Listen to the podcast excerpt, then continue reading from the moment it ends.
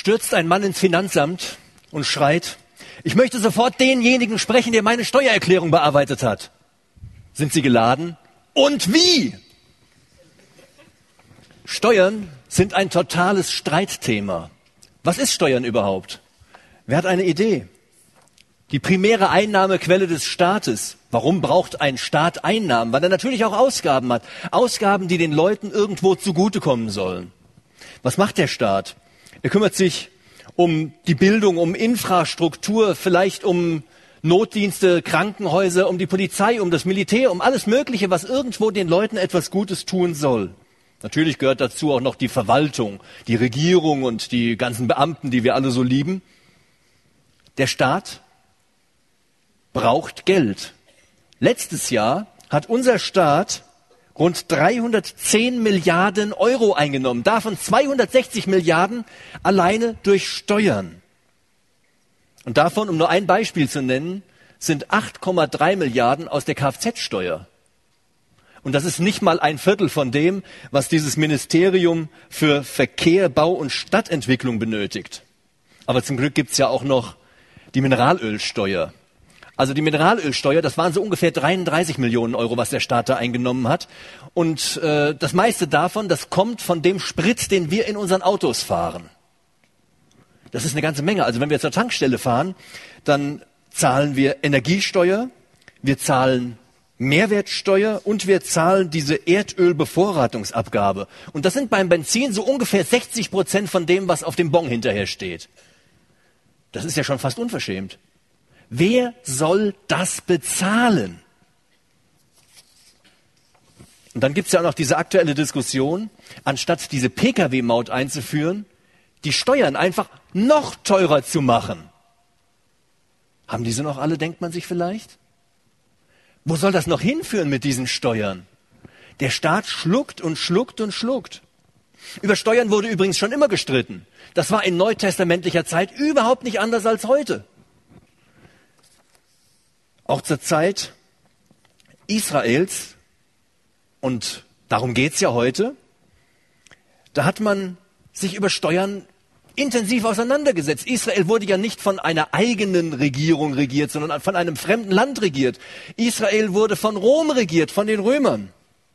Das alleine ist ja schon ein Grund, sich zu ärgern. Aber viel schlimmer war es für die Juden, dass das Volk Gottes von gottlosen Heiden regiert wurde. Und die Krönung war, dass man dann auch noch Steuer zahlen musste, damit diese gottlosen Menschen ihren Lebenswandel finanzieren konnten. Die Römer selber zahlten schon seit einiger Zeit überhaupt keine Steuern mehr, weil zum römischen Reich gehörten so viele Länder, dass genügend Gelder einflossen, dass die Römer selber nichts mehr bezahlen mussten. Das haben die anderen alles ebenso mal mitfinanziert. Und neben diesen Steuern musste man im Volk Gottes ja auch noch dann den Zehnten bezahlen und auch noch die Tempelsteuer, damit der Betrieb im Tempel gesichert war. Also ein Reizthema. Steuern ein Reizthema damals wie heute. Und es gab im Volk Israel die unterschiedlichsten Parteien. Da waren auf der einen Seite Liberale, denen alles so ein bisschen egal war, oder, oder sagen wir eher so, die sich mit der Situation abgefunden haben das Für und Wider ein bisschen abwägen. Andere versuchten sich den Römern unterzuordnen, in der Hoffnung, dass man dann doch irgendwie wieder selber an die Macht gekommen könnte. Und dann gab es noch die, die die römische Herrschaft zwar ablehnten, aber dann doch irgendwie duldeten, wenn auch unter einem stillschweigenden Protest. Es gab auch Radikale, gibt's heute, gab's damals. Da gab's so eine terroristische Untergrundorganisation oder Untergrundbewegung, die gegen die Römer vorging. Einer von Jesu Jüngern muss wohl dazugehört haben zu diesen Leuten, die man die Zeloten nannte. Diese erklärten Gegner Roms, sie duldeten neben Gott keinen anderen Herrscher. Und sie wollten nicht akzeptieren, dass ihr Grund und Boden, den ihnen Gott geschenkt hatte, nun den Römern gehörte und damit sie ihn nutzen durften, sollten sie auch noch Steuern dafür bezahlen. Stell dir mal vor, dir nimmt einer dein Zeug ab und sagt, jetzt musst du was dafür zahlen, dass du es doch nutzen darfst. Ja, kein Wunder, dass die sich daran aufgerieben haben. Und das wahrscheinlich Schlimmste war, dass sich dieser römische Kaiser selbst auch noch als Gott verehren ließ. Er war nicht nur Cäsar, also Kaiser, sondern auch Pontifex Maximus, das heißt der oberste der Götzenpriester. Über die Steuern gab es also im Volk unwahrscheinlich viele Auseinandersetzungen. Und diese aufgeheizte Stimmung versuchte man nun zu nutzen, um Jesus Christus loszuwerden. Die religiöse Führung der Juden hatten schon so einiges versucht, um Jesus loszuwerden. Aber sie fanden keine Möglichkeiten, diesen Jesus selber zu beseitigen. Zu viele Anhänger hatte dieser Mann aus Nazareth. Und nun fürchteten sie die Masse des Volkes und versuchten auf der anderen Seite, die Römer die Drecksarbeit erledigen zu lassen. Es musste nur etwas gefunden werden, mit dem man ihn vor den Römern anklagen konnte. Und da man davon ausging, dass sich Jesus gegen die Römer positionieren würde, aufgrund von dem, was er so gelehrt hatte, dass er so eine Messias-Erwartung im Volk geschürt hatte, also weil man davon ausging, dass er sich gegen die Römer positionieren würde, versucht man ihn in diese Steuerdebatte hineinzuziehen. Würde er dem Volk verbieten, Steuern zu zahlen? Tja klar, dann könnte man ihn anzeigen vor den Römern. Die würden kurzen Prozess mit ihm machen, weg. Freund oder Feind? Feind. Er ist ein Feind des Kaisers. Er hat sich gegen den Kaiser gestellt, also beseitigt man ihn. Andererseits würde er dann vielleicht doch sagen, ja, ihr müsst Steuern zahlen. Dann war ja klar, dass ihm die Anhänger in Scharen wegliefen. Er hätte sich ja doch eins gemacht und hätte zugelassen, dass dieser römische Kaiser über das Volk regiert. So einen Führer wollte man doch auch nicht haben im Volk. So oder so hätte die religiöse Elite im Land einen Vorteil gehabt. Man wäre Jesus losgeworden. Rund um den Glauben werden so viele Diskussionen geführt, um von dem eigentlichen Kern der Botschaft abzulenken. Und so wollen wir heute versuchen, den Kern seiner Botschaft in diesem Text wiederzuentdecken. Erstens wollen wir uns der Frage stellen, wie offen wir mit dem umgehen, was er zu sagen hat. Und zweitens wollen wir schauen, wie wir das in unserem täglichen Glaubensleben umsetzen können. Wer eine Bibel dabei hat, der kann in Lukas 20 ab Vers 20 mitlesen. Hier liegen noch ein paar. Ihr könnt euch auch eine von diesen Leihbibeln nehmen. Die ersten Verse zeigen uns, wie man Jesus versuchte, eben in diese Steuerdebatte zu ziehen. Ich lese ab Vers 20. Und sie beobachteten ihn und sandten Spitzel aus, die sich stellten, als ob sie fromm wären, um ihn in der Rede zu fangen, damit sie ihn der Obrigkeit und der Macht des Statthalters überlieferten könnten. Und sie fragten ihn und sagten, Lehrer, wir wissen, dass du recht redest und lehrst und die Person nicht ansiehst, sondern den Weg Gottes in Wahrheit lehrst. Ist es uns erlaubt, dem Kaiser Steuern zu geben oder nicht? Also mit anderen Worten, darf ein anständiger und gottesfürchtiger Jude einen heidnischen Götzenpriester finanziell unterstützen? Die Frage scheint berechtigt. Eine ernste Frage, die geklärt werden muss. Aber das Erste, über was man hier stolpert, ist die Aussage, die sie stellten, als ob sie fromm wären. Also man tat fromm und aufrichtig, schmierte Jesus ein wenig Honig ums Maul, um ihn dann so ganz unverfänglich in die Falle locken zu können. Die Antwort bekam er ja förmlich in den Mund gelegt. Also du lässt dich ja von Menschen nicht beeinflussen, du lehrst ja Gottes Wahrheiten. Und so warten, warteten sie jetzt wahrscheinlich darauf, dass er erklären würde, klar, also Gott will nicht, dass ein Heide da regiert. Wenn der selber göttliche Verehrung haben möchte, dieser Kaiser, dann kann man sich ihm nicht unterordnen. Der einzige, dem man sich unterordnen kann, ist der Gott des Himmels. Das schien ihnen klar zu sein. Das musste jetzt dabei rauskommen. Nur zu dumm, dass sie ihre eigene Aussage nicht bis ganz zum Ende durchdacht hatten. Da heißt es im Text, wir wissen, dass du die Person nicht ansiehst. Das heißt, du achtest nicht auf die Äußerlichkeiten. Das ist eigentlich eine Aussage, die über Gott im Alten Testament gemacht wird. Vollständig lautet sie, denn der Herr sieht nicht auf das, worauf der Mensch sieht. Denn der Mensch sieht auf das, was vor Augen ist. Aber der Herr sieht auf das Herz. Sei ehrlich vor Gott. Gott achtet nicht auf Äußerlichkeiten, sondern er schaut in uns hinein. Er schaut in dich hinein.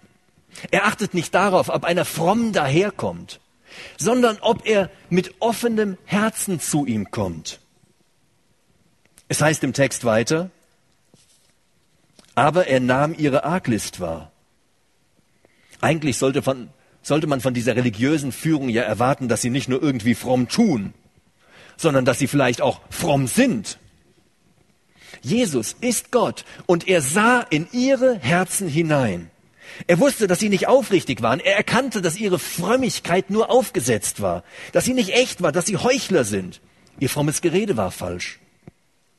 Ihr vorgetäuschtes Interesse war boshaft und unecht. Sie interessierten sich überhaupt nicht dafür, was Gott dachte. Das Einzige, für was sie sich interessierten, das war sicherlich die Frage, ob sie zu viel Steuern zahlen mussten oder nicht, aber doch nicht, was Gott darüber dachte. Wie steht es um dein Herz vor Gott? Bist du aufrichtig? Hast du ein echtes Interesse an Gottes Gedanken, ein echtes Interesse an seinem Wort und an seinem Willen? Oder reicht dir die Diskussion? Geht es dir darum, den Glauben auseinanderzunehmen, damit du Jesus auf irgendeine Art und Weise wieder loswerden kannst. Die Spitzel, die zum Herrn gekommen waren, die interessierte die Meinung Gottes in dieser Streitfrage um die Steuer überhaupt nicht. Sie hatten bereits ihre eigene Antwort und dieser Jesus, er störte sie nur auf ihrem Weg. Der musste weg. Vielleicht hast du ja auch eine feste Meinung über Gott, eine feste Meinung über den Glauben, eine feste Meinung über die Bibel. Und du bist gar nicht mehr bereit, richtig zuzuhören, weil du dich gar nicht verändern möchtest. Aber auch wenn du kein Gegner Jesu bist, dann kannst du eine solche Haltung haben. Vielleicht besuchst du regelmäßig die Gottesdienste, aber bist du wirklich offen für das, was der Herr zu sagen hat? Traust du dem Prediger wirklich zu, dass er den Weg Gottes in Wahrheit lehrt? Vielleicht liest du das ein oder andere Mal in der Bibel oder in deinem Andachtsbuch. Aber glaubst du, dass deine Bibel oder der Vers in deinem Andachtsbuch Wort Gottes ist? Und dass Gott dadurch zu dir und in dein Leben reden möchte? Wenn man Jesus aufrichtig fragt, dann bekommt man Antworten. Antworten, die Einfluss auf das eigene Leben haben. Willst du solche Antworten? Und bist du auch bereit, wenn das nötig ist, in deinem Leben etwas zu ändern? Ich verstehe ja, dass du oder dass wir, dass ich Angst vor Veränderungen haben. Letztes Wochenende habe ich einen ganz netten jungen Mann kennengelernt. Der hatte Angst, den Herrn zu fragen, ob sein Platz in einem Basketballteam wäre oder nicht. Warum hat er Angst, ihn zu fragen? Weil er Angst hatte, dass Gott ihm ein Nein sagen könnte. Vielleicht hast du Angst zu fragen, ob das Mädchen an deiner Seite deine Freundin sein soll. Warum? Weil du vielleicht Angst hast, dass Gott Nein sagen könnte. Genauso bei der Ausbildung, beim Job, bei Anschaffungen, bei der Verplanung deiner Zeit und so weiter. Bei vielen Dingen, da beschleicht uns eine gewisse Angst, dass der Wille des Herrn ein ganz anderer sein könnte als das, was wir uns vorstellen. Wenn wir dem Herrn unser Leben hinlegen, wenn wir ihm unsere Brennpunkte geben, unsere Steuerdebatten, das, was in unserem Leben ein Brennpunkt ist, dann müssen wir offen für seine Antworten sein. Ohne jetzt tiefer darauf einzugehen, kann ich dir sagen, dass Gottes Wege die besten Wege für dich sind. Auch wenn sie vielleicht am Anfang mal ein bisschen ungeliebt oder schmerzhaft sein können, aber es sind die besten Wege. Zumindest habe ich das in meinem Leben so erlebt. Und ich kenne keinen, der es anders sagen würde. Also die zu Jesus gesandten Spitzel, sie waren nicht aufrichtig, sie waren nicht an Jesu Meinung interessiert, sie wollten die Wahrheit aufs Glatteis führen, anstatt Wahrheit bei Jesus zu finden. Aber der Herr zeigt ihnen, dass sie sich selber auf Glatteis befinden, dass sie selber irgendwo am Schliggern, am Rutschen waren. Ich lese Vers 24. Zeigt mir einen Denar sagt Jesus. Wessen Bild und Aufschrift hat er? Sie aber antworteten und sprachen, des Kaisers.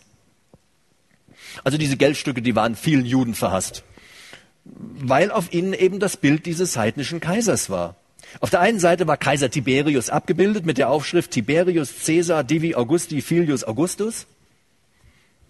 Also ich kann jetzt überhaupt nicht Lateinisch, aber das habe ich mir dann einfach so angelesen. Das heißt Tiberius Caesar Augustus, der Sohn des göttlichen Augustus. Wenn irgendeiner besser Lateinisch kann als Wikipedia, dann möge er mir gleich sagen, ob ich mich irgendwo vertan habe. Auf der anderen Seite, da prangt die Mutter des Kaisers und dann noch die Aufschrift Pontifex Maximus, Oberpriester. Also die Gebote verboten den Juden, sich Götzenbilder zu machen. Und jetzt steckte in ihren Taschen dieses Geld mit diesem Götzenbild. Das trugen sie mit sich rum. In ihren Geldbörsen, wenn sie einkauften, wenn sie verkauften, wenn sie handelten, wenn sie davon lebten, wenn es um ihren Besitz ging, dann war ihnen das überhaupt nicht so schlimm. Ich will ein Beispiel nennen, also die Priester zum Beispiel. Die Priester, die haben auch mit diesem Geld bezahlt, mit diesem heidnischen Kaiser da drauf. Als Judas zu ihnen kommt und Jesus verraten will, dann handeln sie mit ihm aus 30 Silberstücke. Die hätten genauso gut auch diese damals in Palästina üblichen Kupfermünzen aushandeln können. Die trugen nämlich kein Bild von irgendeinem so Götzenpriester. Das Geld war in Ordnung. Also wenn es um ihre eigenen Geschäfte ging, wenn es um ihren Vorteil ging, dann nahmen sie es nicht ganz so genau. Hauptsache die Kasse stimmt. Solange es mir gut geht, kann ich vielleicht bei den Geboten Gottes ein Auge zudrücken. Aber wenn es dann um die Steuern ging, wenn es um den Kaiser ging, dann konnte man natürlich diskutieren. Schließlich wollte der Kaiser ja ihr Geld, was sie lieber selber behalten möchten. Also ich kann das ja nachvollziehen. Ich wollte schon aus der Mehrwertsteuer aussteigen, aber ich finde nirgendwo dieses Antragsformular.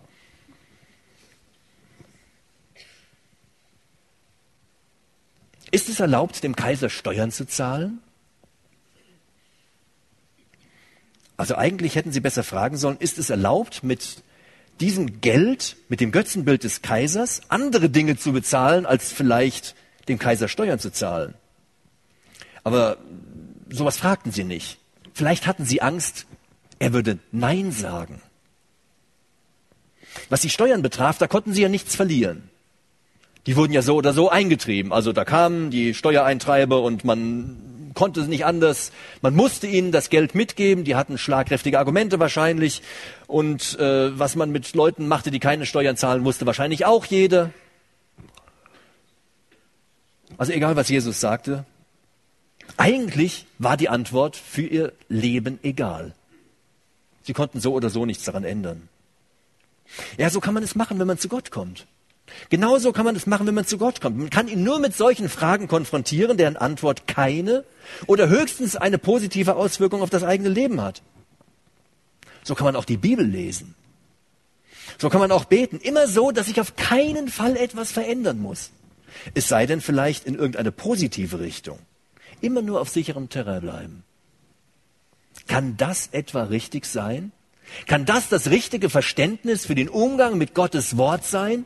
Für den Umgang mit Gebet sein?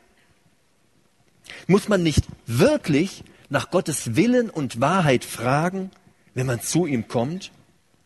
Jesus hat einmal gesagt, ich bin der Weg, und die Wahrheit und das Leben. Niemand kommt zum Vater als nur durch mich. Er ist die einzige Wahrheit. Er ist der absolute Maßstab der Wahrheit. Muss man diese Wahrheit nicht wirklich fragen? Natürlich kann es auch in unserem Leben Dinge geben, die wir ändern müssen, weil sie nicht zu Gott passen, weil es verkehrte Sachen sind. Aber wer mit Gott leben will, bekommt das Leben. Sei offen für Veränderungen in deinem Leben. Mit Gott zu leben, das kann für uns kein Nachteil sein. Egal wie viel sich in unserem Leben ändern muss. Es kann kein Nachteil sein. Lukas hat weiter vorne in seinem Evangelium eine ganz wichtige Aussage von Jesus wiedergegeben.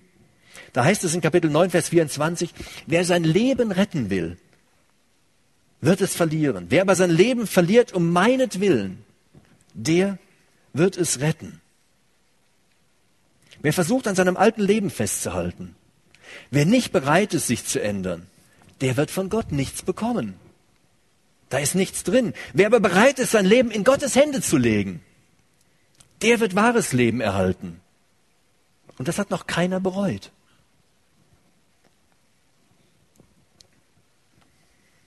Kommen wir zum zweiten Punkt. Da standen sie nun die Spitzel der religiösen Elite. Ihre Wahrheit reichte ihnen aus, Gottes Wahrheit wollten sie gar nicht haben. Sie war ihnen egal. Sie lauerten jetzt nur noch auf die Antwort, Steuern ja, Steuern nein. Dann ist dieser Jesus weg. Seine Antwort geht aber weit über das Problem der Steuer hinaus. Und sie hat auch für uns eine ganz wichtige Aussage. Wir finden diese Antwort in Vers 25. Und sie lautet, er besprach zu ihnen, gebt dem Kaiser, was des Kaisers ist, und Gott, was Gottes ist. Also A, der Kaiser bekommt das, was ihm zusteht, und B, Gott soll das bekommen, was ihm zusteht. Irgendwie findet sich in dieser Aussage ja schon ein Ja wieder. Der Kaiser ist zwar ein Heide. Okay, er ist ein Götze, ja. Aber er ist auch der politische Herrscher seiner Zeit. Und die Bibel lehrt an vielen Stellen den Gehorsam unter die politische Führerschaft. Wir müssen uns irgendwie alle in die Gesellschaft einfügen, da geht kein Weg dran vorbei. Wir müssen Lehrern, Professoren oder dem Arbeitgeber untergeordnet sein. Wir müssen Gesetze befolgen. Wir müssen Vorschriften beachten, uns an Normen halten. Und zwar auch, wenn diese ganzen Dinge von Menschen stammen, die nicht gottesfürchtig sind. Darauf will ich gar nicht tiefer eingehen. Denn der zweite Teil von Jesu Antwort, der hat einen viel brisanteren Inhalt. Und er hat seinen Gegnern allen Wind aus den Segeln genommen. Gebt Gott, was ihm zusteht. Wenn dem Kaiser das Geld zusteht, das er hatte prägen lassen und auf dem sein Gesicht zu sehen war, dann steht Gott der Mensch zu, den er geschaffen hat, nach seinem Bild. Gib Gott, was ihm zusteht. Wir machen uns einen Kopf über tausend Sachen. Welches Auto kaufe ich mir? Welche Gitarre gefällt mir am besten? Welches Smartphone kann ich mir leisten? Habe ich genug Geld fürs Kino? Was machen wir am nächsten Wochenende? Und so weiter. Es gibt tausend Fragen. Und ich sage jetzt nicht, dass das falsch ist, dass wir uns darüber Gedanken machen und dass wir stattdessen vielleicht nur noch in der Bibel lesen dürfen. Jesus hat gesagt, gebt dem Kaiser, was des Kaisers ist, und gebt Gott, was Gottes ist. Wir alle haben Verpflichtungen und Bedürfnisse. Und dabei dürfen wir eines nicht vergessen, dass wir ganz Gott gehören. William MacDonald hat es so formuliert. Gebt der Welt ihre Münzen und gebt Gott seine Geschöpfe. Zuerst will ich das für die sagen, die nicht oder noch nicht an Gott glauben. Du bist ein Geschöpf Gottes und Gott hat ein Anrecht auf dich und eines Tages wird er dich für deinen Lebensweg richten. Und man kann sich nicht für den Kaiser entscheiden oder für Gott entscheiden. Wenn wir auf der einen Seite in diese Welt verwurzelt sind mit allem, was wir jeden Tag zu tun haben, so sind wir es auf der anderen Seite auch in Gott. Und er hat seine Rechte auf uns, auf unser Leben. Öffne dein Leben für Gott. Fang an, nach Gottes Willen zu fragen und suche nach seiner Wahrheit. Schließe Frieden mit Gott. Öffne ihm dein Herz und suche seine Wahrheit. Mit Gott zu leben. Und ihr merkt, ich wiederhole mich an dieser Stelle mehrfach. Mit Gott zu leben, das kann kein Nachteil sein und das hat noch keiner bereut. Aber ich will dieses Wort auch für alle Kinder Gottes unter uns sagen. Gebt Gott, was ihm zusteht. Direkt vor diesem Text berichtet Lukas das Gleichnis vom Weinberg. Und da geht es darum, dass die Besitzer des Weinbergs von den Pächtern des Weinbergs nicht das bekamen, was ihnen zustand. Sie haben ihnen das nicht gegeben. Und irgendwie wiederholt sich das Ganze hier auch wieder. Gott bekommt nicht das, was ihm zusteht. In einer Predigt von Manfred Koch, da habe ich gelesen, was wir Gott zu geben haben, das können wir nicht aus der Tasche ziehen. Denn das sind wir selber. Wir ganz. Unser Leib. Unsere Seele. Wir gehören keiner Macht dieser Welt als Gott alleine. Das muss sich doch enorm auf unser Leben auswirken. Das muss doch eine Veränderung in unserem Leben zur Folge haben. Alles muss sich doch an Gott und an seinem Wort und an seinem Willen ausrichten.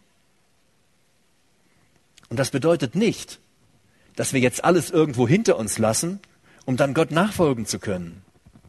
Alles aufgeben, um ihm zu folgen. Auf einige Menschen trifft das zu. Es wäre auch irgendwie seltsam, wenn wir jetzt alle unseren Job hinschmeißen und alle in die Mission gehen und hier keiner mehr übrig bleiben würde und wir wären alle für Gott unterwegs. Viele Christen haben ihren Auftrag im ganz normalen Alltag. Aber zu den Verpflichtungen in dieser Welt kommen dann auch noch die, ich will es mal so in Anführungsstrichen sagen, die Verpflichtungen Gott gegenüber dazu. Wir müssen vielleicht zur Uni oder Arbeit gehen und haben uns dort unterzuordnen und trotzdem können wir ganz Gott gehören. Wir haben uns vielleicht Eltern unterzuordnen, die nicht an Gott glauben und Gott nicht folgen. Und trotzdem können wir Gott glauben und Gott folgen. Vielleicht haben wir täglich mit Menschen zu tun, die Gott leugnen. Und trotzdem können wir unserem Gott täglich vertrauen und ihn da, wo wir sind, bezeugen. Lebe deinen Glauben im Alltag. Wir müssen nicht zwischen Kaiser und Gott entscheiden. Wir leben in dieser Welt und wir leben gleichzeitig mit Gott. Nachdem ich diese Trennung in meinem eigenen Leben irgendwo so hinge über Bord geschmissen habe, die vorher da war, ging es mir in meinem Glaubensleben viel besser. Ich habe mir das immer so vorgestellt, ich, ich bin auf der Arbeit, am Anfang gehe ich noch in die Schule, also Schule oder dann später Arbeit. Und wenn das rum ist, wenn dann Feierabend ist, dann kann ich anfangen, kann mein Glauben leben. Dann kann ich was für Gott machen. Dann kann ich mit ihm leben. Dann kann ich für ihn leben. Aber das ist Blödsinn, dass man das trennt. Jetzt versuche ich das gleichzeitig zu tun. Ich nehme meinen Job aus Gottes Hand. Ich versuche meinen Glauben da zu leben, wo ich bin. Ich bete für die Projekte, mit denen ich zu tun habe. Ich bete für die Entscheidungen, die ich jeden Tag zu fällen habe. Und ich vertraue Gott, dass er mir bei meinen Entscheidungen hilft, dass er mir täglich da, wo ich bin, hilft. Ich verknüpfe meinen Alltag und mein Glaubensleben. Und auch wenn ich mich irgendetwas unterzuordnen habe, weiß ich, dass er mein Herr ist, dem ich immer untergeordnet bleibe. Und er ist der, dem ich gehöre. Im Kolosserbrief steht auch ein schöner Vers. Kapitel 3, Vers 23. Worin auch immer eure Arbeit besteht, tut sie mit ganzer Hingabe. Denn letztlich dient ihr nicht den Menschen, sondern dem Herrn. Ihr könnt sicher sein, dass ihr von ihm einen Lohn bekommt, das Erbe, das er im Himmel für euch bereithält. Darum dient ihm, Christus, dem Herrn. Trenne nicht deinen Alltag und dein Glaubensleben. Das alles gehört zusammen und es passt zusammen. Und vergiss nicht, dass du in jedem Winkel deines Lebens Gott gehörst, dass du sein Eigentum bist, dass er sozusagen ein Recht auf dich hat. Die Juden, sie hatten viel zu viel über die Steuern diskutiert. Und sie hatten viel zu wenig darüber nachgedacht, wie sie ihr Leben unter den Willen Gottes stellen konnten. Und genauso kann man auch heute über ganz vieles diskutieren und dabei das eigentliche Leben mit Gott vernachlässigen. Wir können über die äußere Form des Gottesdienstes streiten. Macht man das so oder macht man das so? Das ist alles schon so angestaubt oder veraltet. Wir können uns ewig an der Liedauswahl aufhalten. Wir können auch tausend unterschiedliche Meinungen über die stille Zeit haben. Wir können überlegen, ob man beim Beten die Hände nach oben hält oder ob man sie faltet, ob man steht oder ob man kniet. Wir können uns über tausend Sachen Gedanken machen. Wir können die wichtigsten Dinge gründlich diskutieren. Und gleichzeitig können wir dabei vergessen, dass wir Gott gehören. So wie sich hier Gedanken gemacht wurde, darf ich dem Kaiser Steuern zahlen, obwohl er ein Heide ist und darüber vergessen hat, geb Gott, was Gottes ist. Wir können uns mit tausend Dingen beschäftigen, die unseren Herrn verdrängen. Wir können ihn aus den Augen verlieren. Die Juden versuchten sich an jede Menge Regeln zu halten. Tausend Vorschriften. Das musst du so machen, das musst du so machen, das musst du so machen und das so. Und darüber haben sie ganz ihr Verhältnis zu Gott vernachlässigt und ihn vielleicht bei alledem vergessen. Ich fasse zusammen. Öffne dich für Gott. Komme mit echten Fragen und mit aufrichtigem Herzen zum Herrn Jesus Christus. Sei offen für seine Antworten. Lege dein Leben in seine Hände. Und lebe mit Gott. Du gehörst Gott. Du bist sein Eigentum. Renne ihm nicht davon, sondern lebe mit ihm. Lebe deinen Glauben jeden Tag im Alltag. Vielleicht ruft er dich auch raus, dass du in die Mission gehst. Aber das trifft nur auf einige von uns zu. Mit Gott zu leben, das hat noch niemand bereut. Es war in meinem Leben die beste Entscheidung, die ich je gefällt habe. Und ich bin ihm dankbar für dieses wunderbare Angebot, das er mir gemacht hat. Dass er mir gezeigt hat, dass ich sein Eigentum bin. Und nichts ist besser, als Eigentum Gottes zu sein. Da hinten liegt irgendwo mein iPhone. Wenn da einer die Finger dran tut, dann haue ich dem wahrscheinlich voll drauf. Und ich weiß, ich bin Gottes Eigentum. Und nichts passiert mir in meinem Leben, nichts, wo er nicht seine Augen drauf hätte, wo er nicht nach mir schaut, wo er sich nicht um mich kümmert, wo er mir nicht hilft, wo er mir nicht beisteht. Er ist mein Gott. Ich danke ihm dafür von ganzem Herzen. Kannst du das auch sagen? Kannst du ihm auch dafür von ganzem Herzen danken, dass er dein Gott ist? Hast du dich dafür entschieden, ihm gehören zu wollen? Ich habe eben gesagt, du bist ein Kind Gottes oder du gehörst Gott, so habe ich gesagt. Und jetzt sage ich, hast du dich dafür entschieden, ihm gehören zu wollen? Du musst ihm auch Ja sagen dazu. Du musst das auch annehmen.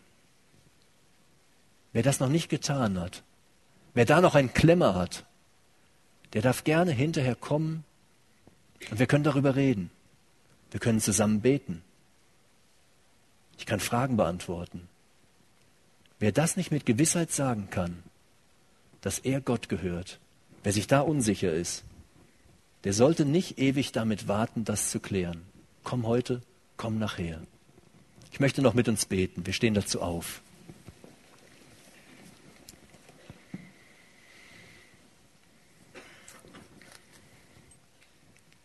Herr Jesus Christus, wir möchten dir von ganzem Herzen Danke sagen dass wir dir gehören dürfen, dass wir dein Eigentum sind. Und wir möchten dir Danke sagen, dass du für das, was zwischen uns und dir störend ist, dein eigenes Blut geflossen ist, damit die Sache zwischen uns und dir in Ordnung gebracht werden kann.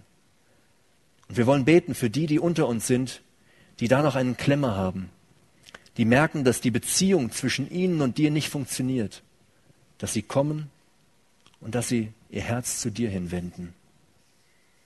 Und Herr Jesus Christus, wir möchten dir Danke sagen, dass du uns dann hilfst. Ich möchte dir Danke sagen, dass du mir hilfst in meinem Leben, in meinem Alltag, dass ich mir sicher sein darf, ich bin ein Kind Gottes und dass du mein Leben trägst und führst. Und wir beten, Herr, dass sich jeder hier entscheidet, ein Kind Gottes zu sein und dass er das erfahren darf. Herr, wir preisen dich und möchten diesen Abend weiterhin in deine Hände legen. Segne du. Amen.